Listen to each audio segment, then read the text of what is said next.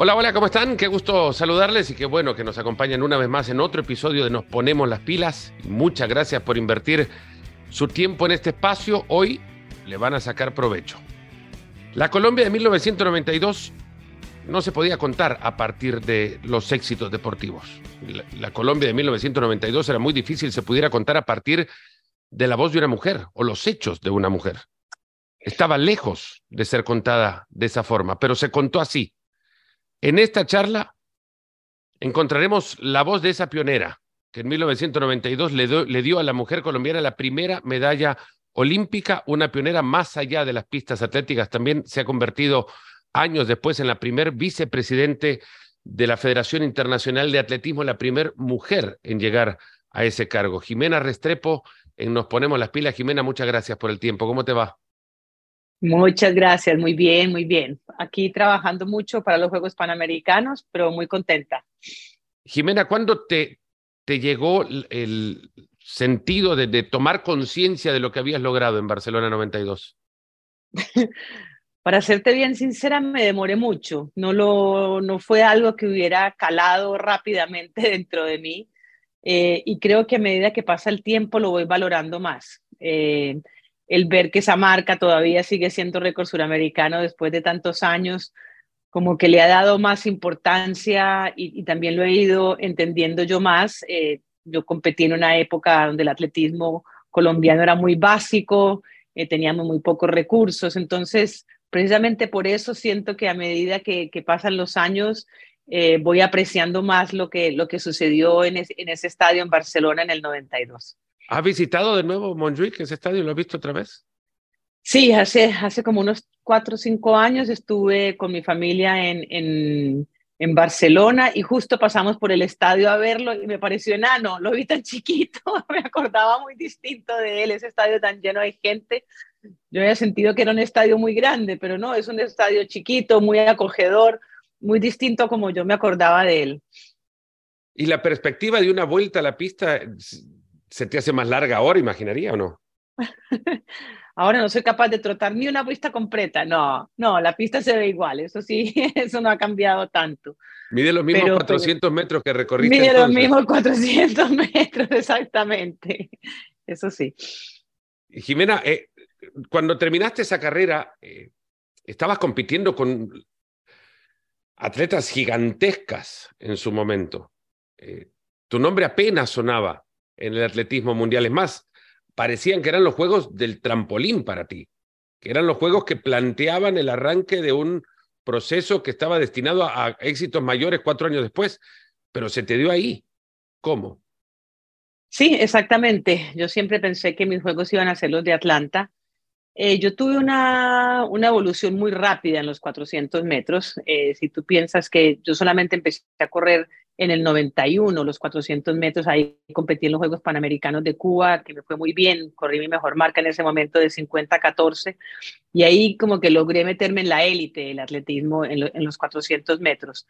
Eh, cuando llegué a, a, Barcelona, la idea era ser finalista, eso estaba obviamente dentro de los cálculos con esa marca de 50-14 hasta el día de hoy, eres por lo general una medallista en, en los Juegos, pero eh, en una final puede pasar cualquier cosa, uno nunca sabe. Realmente eh, que se alineen los astros y que le toque a uno es, es, muy rico, pero se le pueden alinear a otro. Entonces no sabíamos qué, qué podía pasar. Pero sí, ya una vez cuando yo corrí la semifinal y bajé los 50 segundos, como que empecé a vislumbrar que realmente yo podía ser medallista. Perdón. y bueno, siguieron las cosas, había entrenado fuerte, yo estaba sana, eh, tenía las ganas. Eh, y, y, bueno, me tocó a mí, porque realmente si tú miras la carrera, la Nazarova, la, la que quedó cuarta, pues quedó a unas centésimas nomás de, del tercer lugar. Así que tuve yo la suerte, la fortuna de que la medalla fuera para mí. ¿Pesa la inconsciencia de tu, de tu juventud en el deporte? ¿En ese momento llega a pensar como el, el descaro de, de no reconocer en realidad el lugar donde estás?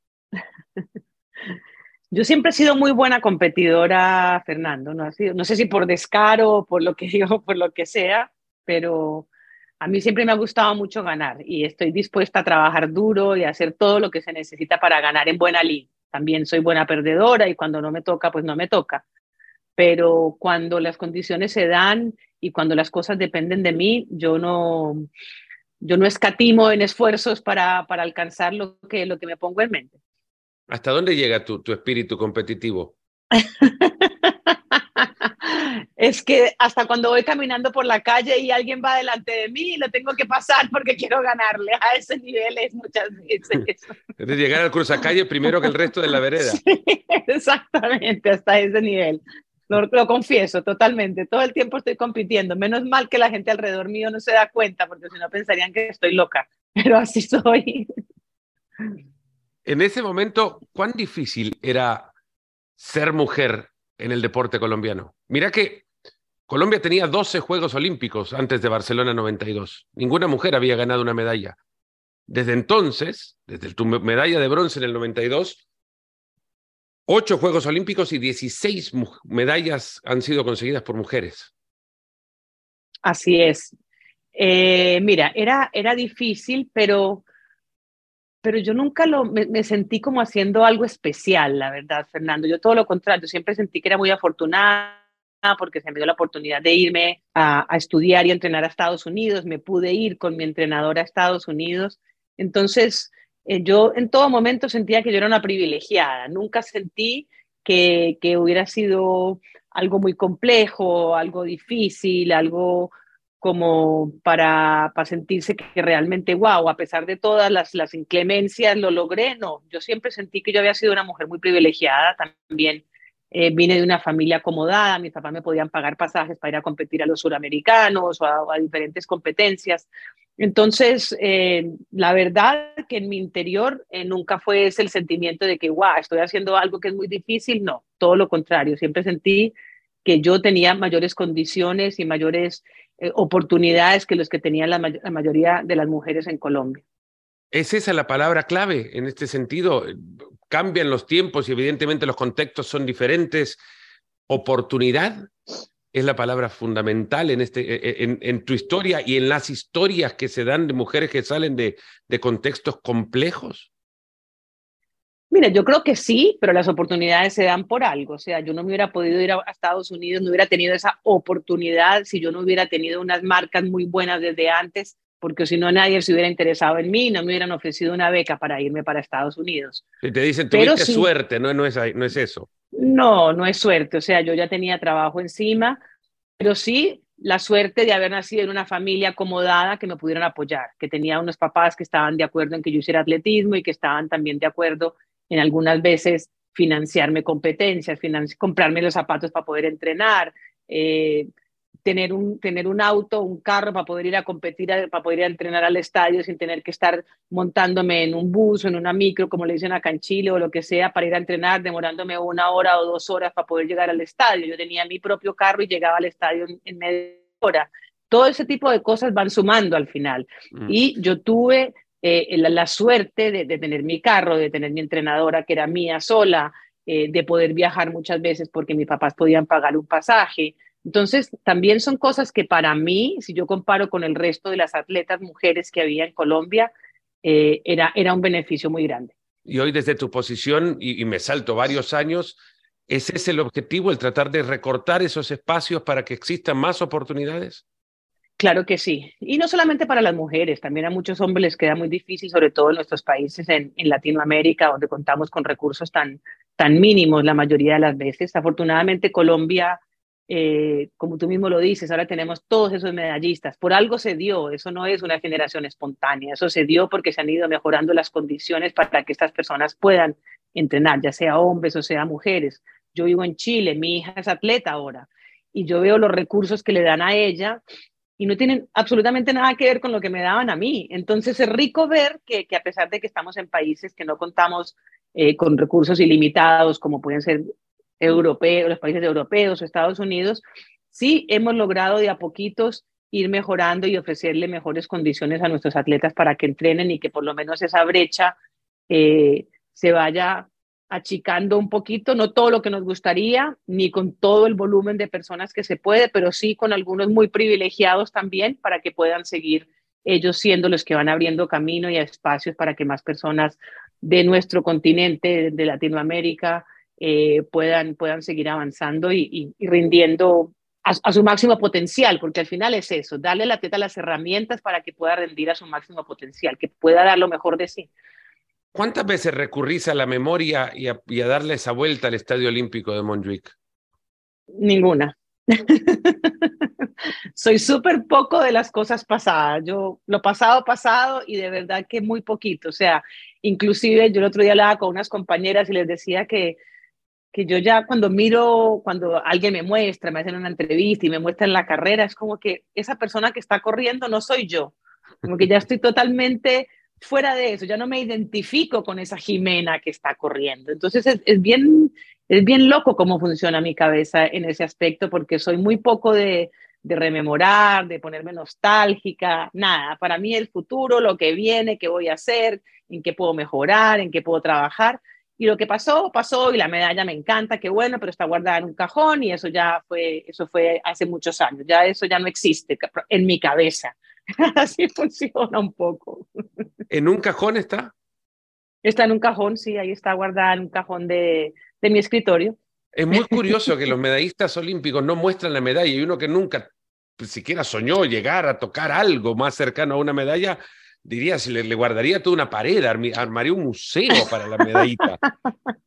es muy curioso que charlas con atletas olímpicos que tienen una medalla, hay quien no recuerda dónde está, por ejemplo. Bueno, a mí me pasó un, tema muy simpático y es que en algún momento pensé que me la habían robado porque entraron los ladrones a mi casa y le preguntan y le cuento a mi mamá, se entraron los ladrones y se robaron la medalla. me dice, Jimena, ¿cómo se van a haber robado la medalla si la medalla la tengo yo? ni siquiera me acordaba.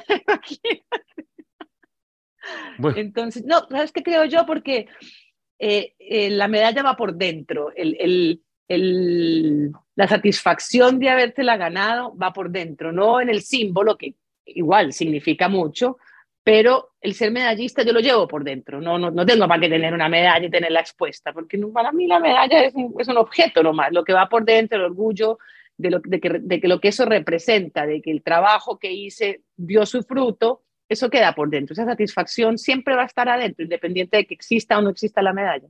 Intuyo entonces que pocos recuerdos, souvenirs, recorte, memorabilia.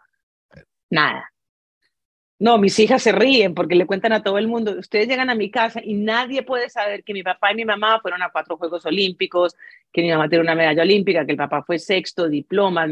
Dicen, ¿dónde están las medallas de los Juegos Panamericanos? No tenemos ni idea. Mis hijas se ríen de nosotros porque no hay nada, nada en la casa, como que no les, casi que ni nos creen, tienen que ir a los libros a mirar que sí fue verdad, que los papás hicieron algo en el atletismo a eso vamos. Eh, construiste una, una familia a partir del atletismo, construyó tu familia, tu, tu vida personal la construyó el atletismo a partir de, de, tu matrimonio con una de las grandes leyendas del, atletismo sudamericano. Cuando decías que tenías un auto, te iba a preguntar si era un Lada Samara que había dado vuelta a Gerd Biden en un comercial, porque en América Latina se reconocía, bueno, se conocía más por eso que luego tenías que ir a contarle a, quienes miraban ese mismo comercial, ese es campeón panamericano de lanzamiento de bala, no es cualquier cosa que está levantando un auto. Exactamente. Eh, no, yo tenía un auto cuando vivía en Medellín, así que no era el Lada que, al que Guerre le dio la vuelta en el comercial, pero sí tiene razón, todo el tiempo la gente se acuerda, sobre todo la gente de cierta edad, ya los jóvenes no tienen idea. Bueno, jóvenes, por favor, no me acordé, pero por favor no digas gente de cierta edad. Bueno, nosotros somos jóvenes, nosotros somos grandes nomás, un poquito grandes. Experimentados, llamemos así. Experimentados, exactamente. Pero, pero es verdad, como que no, se, bueno, se conocen en una pista, intuyo, pero, pero ¿cómo llega un lanzador de bala chileno a hablar con, con una eh, velocista colombiana? Mira, nosotros nos conocimos, nos saludamos y nos presentaron en, un juego iberoamericano en, en, Cuba. Yo era muy chiquita, tenía 17 años. Y llegué porque había hecho las marcas, yo ni siquiera me dedicaba full time al atletismo, estaba en el colegio. Bueno, y ahí nos presentaron, nos conocimos, pero solamente hola, ¿cómo estás? y nada más. Después nos vimos en algunas competencias, pero realmente nuestra relación empezó en, en los Juegos Olímpicos de Seúl. Ahí fue cuando, cuando empezamos a, a conversar y ya ahí empezó el pololeo, como dicen acá en Chile. y luego en tu familia, bueno, matrimonio, evidentemente uno pensaría, de dos atletas sale una, algo va a salir. Y tu hija ahora es recordista nacional de Chile en, velocidad, en las mismas pruebas que tú competías.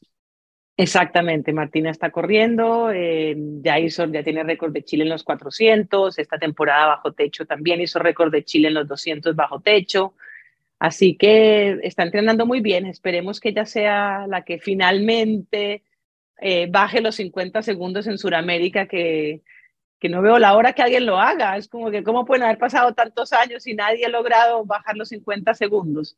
Yo espero que con tanta tecnología que hay ahora, zapatos con placa de carbón, entrenamientos de todo tipo, eh, todos los avances, ojalá alguien en Sudamérica nuevamente vuelva a bajar los 50 segundos porque como continente estamos supremamente atrasados en algunas pruebas. Parece obvio, pero a veces es complicado cuando eh, siendo padres es complejo trasladarle la pasión por algo a tus hijos. ¿Cómo lo hicieron? Haciendo nada no hicimos nada, Fernando, nada. Simplemente eh, diciéndoles que en la casa el deporte era fundamental, era, un, era obligación, tenían que hacer deporte en el colegio, el que quisieran, nosotros nunca nos, nos inmiscuimos en eso. Y la verdad es que yo creo que a mi hija Martina fue su entrenador del colegio, el que más la, la motivó.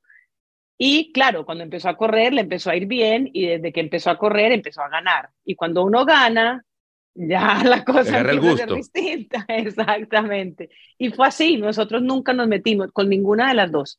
Hagan lo que quieran, pero bueno, la genética tira y, se nota. De verdad que mis hijas desde muy chiquitas siempre nos pudimos dar cuenta que, tenían las condiciones para hacer deporte, no, solamente atletismo, podrían haber elegido, pero también eh, es fácil irte por el camino que hicieron tus padres porque está el apoyo, está el, que entiende, mi hija que ahora entrena atletismo me llama y me cuenta, hice repeticiones en tanto, con tanta pausa y me salió en tal tiempo. Entonces, para ella es rico porque tiene una mamá que entiende lo que está haciendo, que entiende lo cansada que llega, que entiende las necesidades que tiene después de, de un entrenamiento. Entonces, eh, se fue dando, se fue dando de a poquito, le fue, le fue bien, bien, bien y, claro, a medida que mejor le iba, más quería entrenar y más quería competir hasta que le ofrecieron también a ella una beca para Estados Unidos, que lamentablemente no funcionó muy bien ese, ese tema, pero ahora está en Bélgica estudiando, entrenando con uno de los mejores entrenadores del mundo de, de 400 metros planos, así que... Es un Borley, seguro. Contentos. Es un Borlé, exactamente, es el papá de los Borlé que es el entrenador. Ahí hay que hablar, ¿no? De genética hablamos. Los Borlé, para quien no conocen, son, eh, creo que en algún momento llegaron a convertir el relevo de Bélgica en tres de sus cuatro integrantes. Era entre los hermanos y algún primo por ahí también. Los hermanos y otro más del equipo del que entrena el papá de ellos, que es Jax. Entonces, Jax está entrenando a mi hija y, y de verdad que hacen unos entrenamientos increíbles, unas condiciones. O sea, mi hija ¿Podrías hacer los, los, entrenamientos de tu hija hoy? Bueno, no hoy, pero, pero comparás lo que ella hace con lo que, con lo que tú hacías. Sí, yo creo que son bastante similares y finalmente yo creo que lo que más ha evolucionado son las condiciones para recuperarse, la parte médica. Tanto el tema en la pista, yo creo que es bastante similar a lo que yo hacía. Pero, pero, por ejemplo, hoy me mandó unas fotos porque estaban entrenando en una cámara hipovárica a 3.500 metros de altura haciendo repeticiones. Y yo, o sea, cuando en mi vida yo me pude haber metido, una, no existía eso. O termina de entrenar. Me tendría que haber ido a Bogotá, exacto. Ahí lo, pudiera, lo hubiera podido hacer. O termina de entrenar y la manda ya, te vas a la bicicleta con oxígeno para que te recuperes más rápido son cosas que, a las cuales yo nunca en mi vida tuve acceso, ni siquiera soñé. No sé si alguien lo utilizaba, de pronto los rusos o no sé.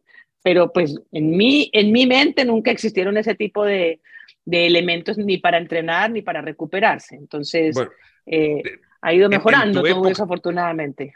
En tu época y no mucho tiempo después, el, el, récord del mundo lo tenía Marita, eh, Marita Koch todavía. Sí, todavía. Eh, en los 800 metros, Yarmila Kratosvilova cuyos eh, biotipos pueden buscar una fotografía de Yarmila Kratosvilova y no, creerán que, que competía con mujeres, pero lo, pero lo hacía. ¿Se veía mucho de eso? ¿Lo veías al costado, sobre los costados? ¿Veías eh, en tu panorama el dopaje? A mí me tocó ya un poco menos, porque la época de Marita Koch y de, de Jarmila Kratochvilova, de la Jordan Kadonkova, todas estas atletas de la DDR y de, y de, la Unión Soviética, porque era en esa época no era Rusia, eh, a mí ya me tocó un poco menos. Yo creo que todavía existía, pero si tú te fijas en la carrera de 400 que yo corrí, eh, Marillo Seperek tiene un cuerpo, una mujer privilegiada, súper dotada, pero tú no le ves un cuerpo masculino a Marillo Seperek. La segunda, un poco más, que ella ya era la, la, rusa, que también fue de la Unión Soviética en algún momento, que inclusive ella fue la que ganó en Seúl, era un poquito más cuestionable. Pero las otras en general eran bastante, bastante femeninas. O sea, obviamente que todas estábamos entrenadas y todas mucho, mucha pesa, mucho trabajo, pero no al nivel de, de, de masculinización que se veía en la, en la época de, digamos, yo creo que cuando fueron los Juegos Olímpicos de Moscú que ahí se vio tan fuerte tan fuerte el tema, el tema del dopaje. Afortunadamente en mi época ya se empezó a hacer mayor, mayor control, no tanto como ahora, pero ya existía mayor control para, para esas sustancias prohibidas. ¿Cuáles son los temas que te ocupan ahora como vicepresidente de World Athletics? Bueno, Mira, si lo podemos resumir temas, en dos o tres. Sí, sí, sí, hay temas, hay temas muy importantes. Bueno, yo pertenezco a varias, a varias comisiones, entonces tengo varios temas que me importan mucho. Uno de ellos es eh, la elección de las ciudades ideales para hacer las competencias. Creo que es importante. Yo hago parte del comité de, de evaluación de sedes y es un tema que, que, el, que, aunque uno no lo crea, elegir dónde hacer un campeonato mundial de atletismo influye y, y, va a impactar a muchas personas. Entonces eso es importante, me gusta mucho ser parte de eso. También estoy en la comisión de riesgo eh, es importante estar evaluando qué está pasando en el mundo, o sea, a dónde podemos ir a competir, a dónde no, eh, qué cosas pueden impactar a la World Athletics de manera negativa y cómo podemos enfrentar o prepararnos para que eso no nos afecte tanto. Y también hay un tema que me tiene muy interesada y creo que a todas las mujeres nos tiene eh, preocupadas y es el, el de el, el, el, Different Sexual Development que se llama, eh, el desarrollo sexual diferen, de, diferenciado, digamos, diferente, en el cual hemos tenido en el atletismo muchas mujeres que, que al final no son mujeres y que están compitiendo en el, en el, área femenina, entonces tenemos que empezar a regular eso, lo mismo que el transgénero, que es, es complejo para las mujeres tener que competir con hombres. O sea, por algo hay dos categorías en el deporte y, y yo voy a estar siempre del lado de defender a las mujeres, entonces tenemos que buscar la manera de, de poder eh, tratar de que la, la, competencia sea lo más equitativa posible, pero protegiendo obviamente a las mujeres. Caitlyn Jenner, que antes de pasar por su proceso de conversión de género, eh, se llamaba Bruce Jenner, fue Bruce campeón Jenner. olímpico en 1976 en el decatlón. Pues no, Caitlyn Jenner tuiteó ayer o un par de días antes de grabar este podcast que el eh, mejor ejemplo que él podía dar sobre el, su posicionamiento alrededor de atletas transgénero en distintos uh -huh. deportes era la diferencia que habría marcado él de haber competido como mujer en 1976. Exactamente. Imagínate, o sea, es la posición en la que se pone a la mujer de hoy no saber quién con la ventaja genética le puede llegar a competir ahora y a quitar un lugar que le corresponde por el género, no el que elige, no, es que el género que asume. Al exactamente, es que, es que el género se elige, el sexo se nace con eso. Entonces ahí uh -huh. tenemos que mantenerlo súper diferenciado. ¿Cuál es tu sexo? ¿Eres femenino o masculino? Ahora, si tú te identificas con un género diferente al que tiene tu sexo, eso es súper respetable. O sea, cada uno se puede identificar con lo que quiera, pero eso, en mi opinión, no te da el espacio para ir a competir con las mujeres, porque de verdad, que imagínate que yo no me hubiera ganado la medalla porque hubiera habido un transgénero, hubiera habido una, una, una mujer ahí con different sexual development, con desarrollos sexuales diferentes. Yo no me hubiera ganado la medalla, a mí la medalla me cambió la vida. O sea, mm. en tercer lugar, que se ra rasguñando el podio, yo hubiera quedado afuera. Entonces, de verdad que, que yo voy a, voy a estar siempre muy, muy, muy encima de esos temas tenemos que en World Athletics ahora, en el, en próximamente, vamos a decidir eh, cómo vamos a, a empezar a, a, trabajar con ese tema, cómo van a ser las normas que queremos imponer. Pero de verdad que cuando un, cuando un hombre ha pasado por la pubertad, realmente ya tiene testosterona en su cuerpo, el desarrollo es mayor, los huesos son más fuertes, el corazón es más grande, pulmones más grandes, bombeas más sangre. Científicamente comprobado que hay una ventaja. Pero totalmente, totalmente hay una ventaja muy grande, sobre todo una vez que has pasado la pubertad.